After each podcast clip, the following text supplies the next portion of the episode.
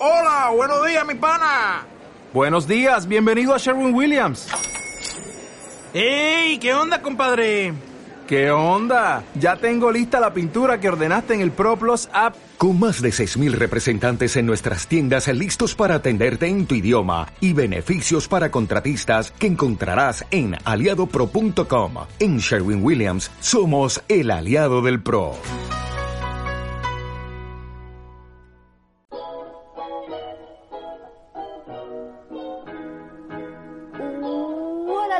Y bienvenidos al podcast Ecominimal. Yo soy Eva y hoy hablaremos de la sostenibilidad intencional, de poner una intención en nuestras acciones sostenibles. Hola a todos, espero que estéis súper bien y que hoy esté siendo un buen día para vosotros. Si no lo es, espero que podáis desconectar un poquito con este episodio porque ya sabéis que a veces nos hace falta desconectar un poco.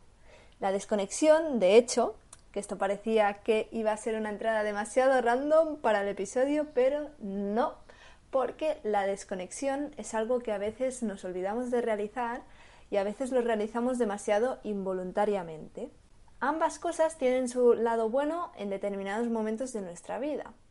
Por ejemplo, cuando desconectamos mucho de algo, pues esto nos permite hacer que nuestro cerebro esté ocupado en eh, otras cosas, que pueda focalizarse en otros pensamientos. Por ejemplo, si tuviésemos que estar constantemente pensando que tenemos que inhalar y que tenemos que exhalar, pues probablemente no podríamos pensar en nada más porque si no nos ahogaríamos. Esto es un ejemplo súper radical, pero, pero también es verdad que a veces nos pasamos y, por ejemplo, nuestra respiración cambia, ya sea por estrés o por otras circunstancias de nuestras vidas, y necesitamos reconectar con esas acciones y conscientemente inhalar y exhalar, largo y tendido. Voy a aprovechar este, este ejemplo para que inhalemos todos juntos y exhalemos. Hoy estoy muy om, como podéis ver. y bueno, el episodio va a ser bastante reflexivo, así que nada. Vamos a ello. ¿Por qué os cuento esto de la desconexión? Que me ha salido así tan, tan porque sí. Y es que es una cosa que a veces nos pasa mucho cuando pensamos y actuamos en el ámbito de la sostenibilidad, del residuo cero y también del amor hacia el planeta en general. En este estilo de vida, porque yo lo considero un estilo de vida, porque al fin y al cabo define tus hábitos, define tus comportamientos, define tus sentimientos hacia los demás y hacia el entorno, entonces, claro, es un estilo de vida. Pues en este estilo de vida parece que todo funciona con objetivos, ¿no? Bastante parecido a lo que sería la vida laboral. Entonces, os pongo un ejemplo. Un objetivo para nosotros podría ser producir cero residuos. Es un objetivo que es extremadamente difícil de alcanzar y que yo no lo he conseguido y probablemente me sea muy difícil conseguirlo algún día. Y si nos vamos a objetivos más realistas, a lo mejor, pues otros objetivos en este estilo de vida podrían ser em, reducir nuestro desperdicio alimentario, llevar bolsas reutilizables cuando vamos a comprar o recoger la basura de la calle para que no acabe en el mar. Otro también podría ser reconectar con la naturaleza, etc. Y siento que a veces nos centramos mucho en estos objetivos y olvidamos algo que es muy importante, y es hacer las acciones con intención, con un sentido y de corazón. A veces olvidamos que la gracia de hacer estas acciones y de hacer estos cambios en los hábitos es que disfrutemos realizándolos, porque al igual que pasa con las dietas, si no disfrutamos del proceso nos costará mucho más llegar al resultado final, que otra vez se centra mucho en los objetivos, pero para que nos entendamos. Mi consejo en este ámbito es que os preguntéis qué cambios realmente os apetece incorporar a vuestra vida, que no dañen al planeta y que os hagan sentir bien con vosotros mismos y con los demás. Este es un proceso que creo que es muy importante porque a veces en este estilo de vida nos encontramos con algo que es la ecoansiedad. Yo no soy psicóloga ni soy experta, pero sí que sé que la ecoansiedad puede surgir de muchos modos distintos y por motivos súper variados. Por ejemplo, puede hacer que no actúes y no cambies tus hábitos originales, aun sabiendo sus consecuencias. Entonces puede parar tu acción, dijéramos. O también puede hacer que entres en un estado de depresión y necesites ayuda psicológica. Se trata de una condición que tiene muchas variantes y que obviamente pues vamos a intentar evitar de todos los modos, pero que si nos encontramos en este estado es muy importante que consultemos con un profesional de la salud para que podamos reponernos lo antes posible y estar bien nosotros mismos. Como iba diciendo, es bastante importante que lo que incorporamos a nuestros hábitos y a nuestro día a día nos haga sentir bien con nosotros y con nuestro entorno. Como veis, he mencionado el entorno porque muchas veces cuando intentamos ser más sostenibles solo tenemos en cuenta a nosotros mismos y no tenemos en cuenta a los demás. Y la verdad es que tenemos que estar de acuerdo con las decisiones nosotros mismos, pero nuestro entorno también tiene que llegar a un cierto acuerdo, no puede girarse en contra, porque entonces hay un problema y las acciones pueden no resultar tan apetecibles como serían de otro modo. Cada persona sabe exactamente su situación familiar y su situación con las amistades y con su entorno. Por este motivo, mm, no os puedo decir yo ahora mismo una solución mágica que lo arregle todo y haga que vivir de manera sostenible sea una cosa súper sencilla. Cada uno debe ir encontrando su camino e ir avanzando al paso que crea necesario. En realidad da igual que avancemos poco a poco o que avancemos de golpe, porque lo importante es que el paso que demos lo demos con intencionalidad conscientemente desde el corazón y de manera que eh, estemos a gusto y felices. Yo misma os he comentado muchas veces algunas alternativas para reducir los residuos o para vivir así como más sostenible que realmente yo solo podría hacer si viviera en mi propia casa y que hoy en día, pues mientras estoy estudiando, mi entorno no me lo permite. De hecho, yo os lo digo siempre, os lo comento.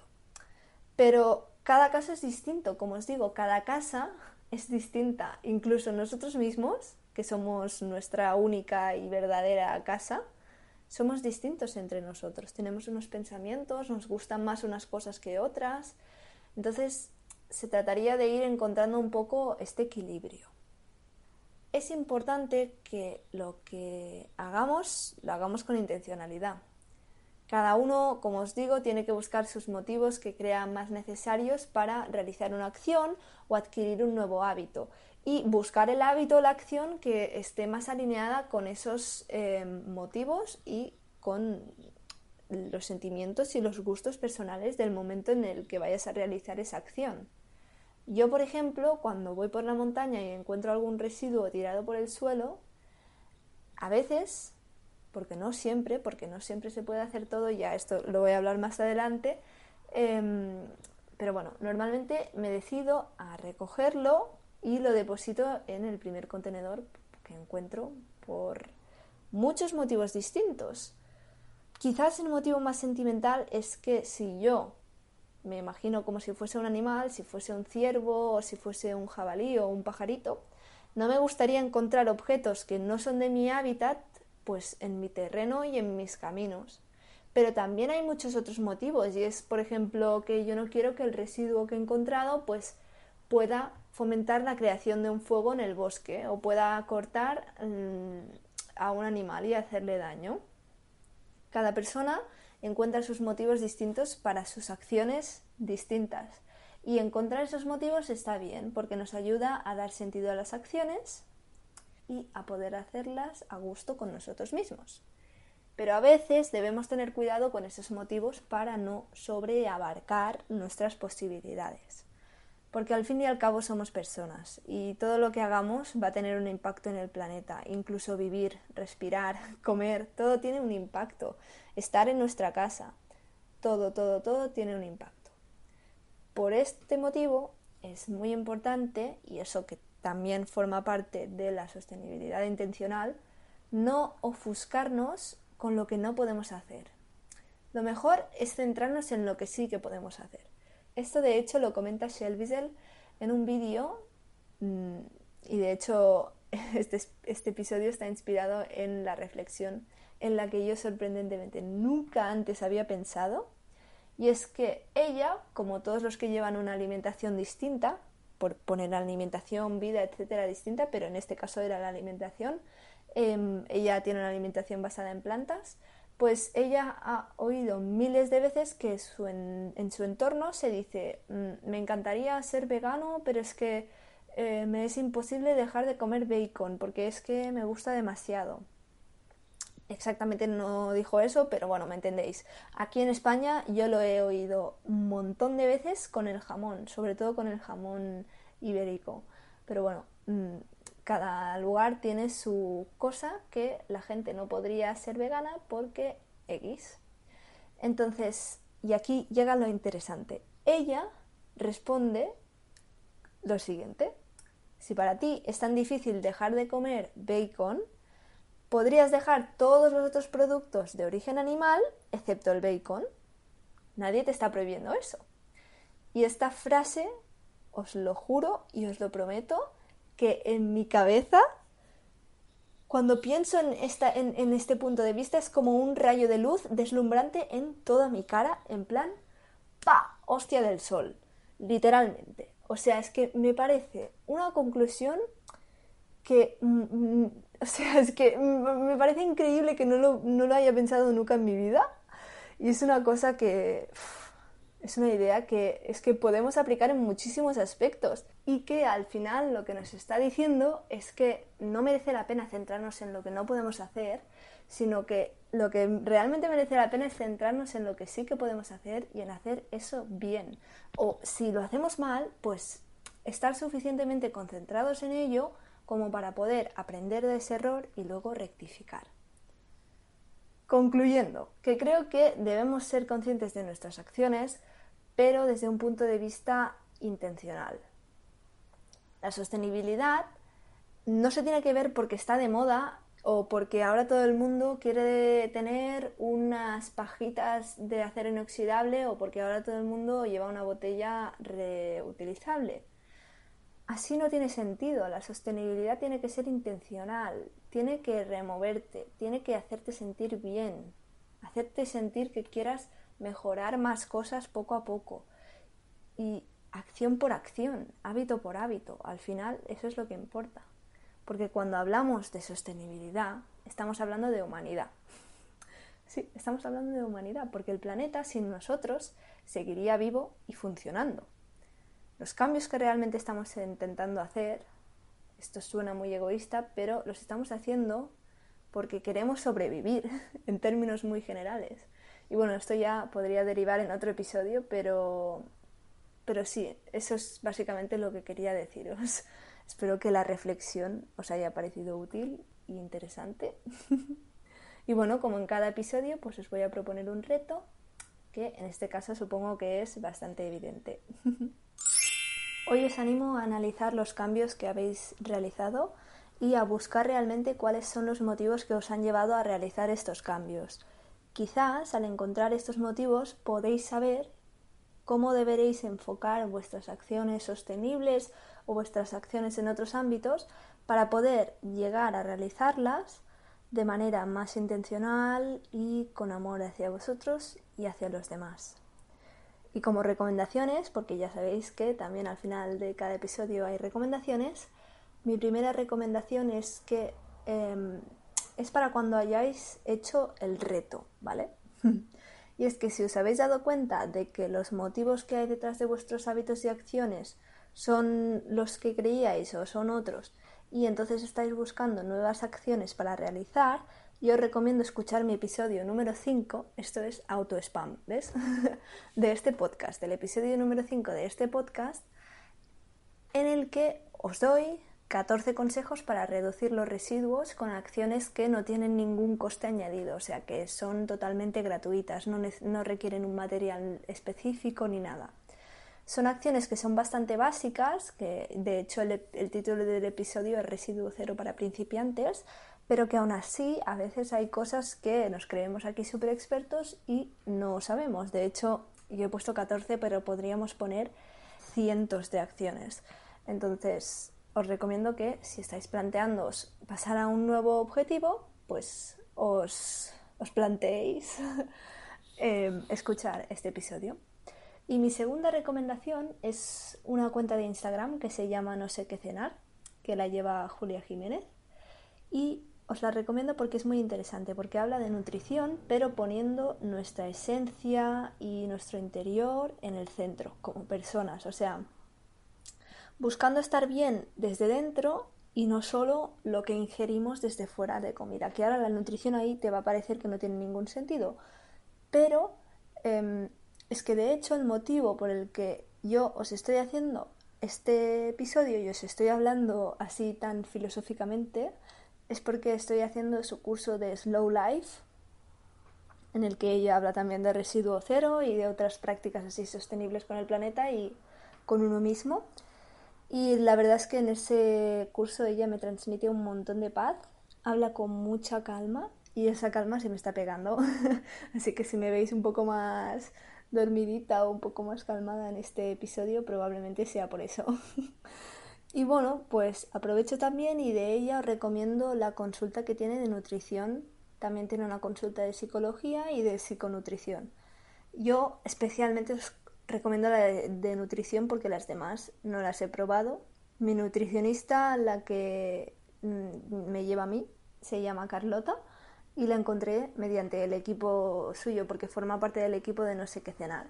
Y la verdad es que es, es una chica súper maja, es un sol, y os la recomiendo un montón si estáis buscando nutricionista y, bueno, en general, si estáis buscando ayuda en ese aspecto. Eh, de estas dos recomendaciones os dejo en la descripción los enlaces de la cuenta de Instagram, de la web de No sé qué cenar y también del episodio 5 de este podcast que os he comentado antes.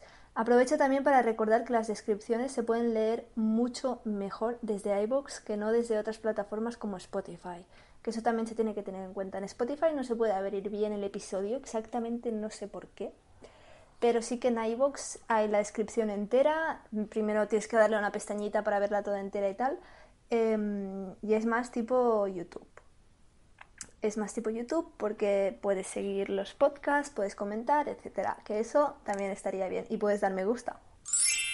Bueno, en fin. Dicho esto, aquí acabamos el episodio de hoy. Como siempre, muchas gracias por escucharme. Recordad que si os gusta el contenido, pues podéis suscribiros para enteraros de los nuevos episodios. Y, claro está, darle me gusta a este episodio en iVoox si os ha gustado, que me va a ayudar a subir un poco de, en la escala de los podcasts, que ahora hay muchos. en fin, os mando un abrazo súper fuerte y nos vemos en el próximo episodio, ¿vale? Hasta pronto. Quiero volveros a ver. Venga, un abrazo.